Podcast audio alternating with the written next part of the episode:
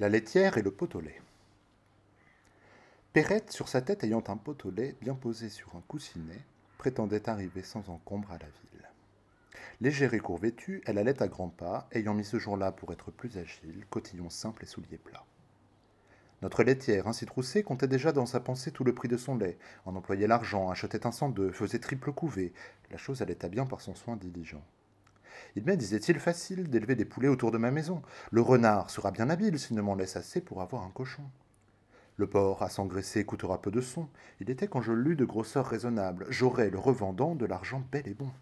Et qui m'empêchera de mettre en notre étable, vu le prix dont il est, une vache et son veau que je verrai sauter au milieu du troupeau Perrette, là-dessus, saute aussi, transportée. Le lait tombe. Adieu, veau, vache, cochon, couvé. La dame de ses biens, quittant d'un œil Marie, sa fortune ainsi répandue, va s'excuser à son mari en grand danger d'être battu.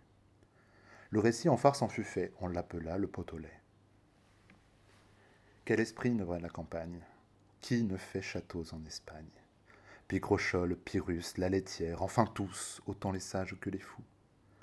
Chacun songe en veillant, il n'est rien de plus doux. Une flatteuse erreur emporte alors nos âmes. Tout le bien du monde est à nous, tous les honneurs, toutes les femmes. Quand je suis seul, je fais au plus brave un défi. Je m'écarte, je vais détrôner le Sophie, on met les rois, mon peuple même. Les diadèmes vont sur ma tête pleuvant. Quelque accident fait-il que je rentre en moi-même? Je suis gros Jean comme devant.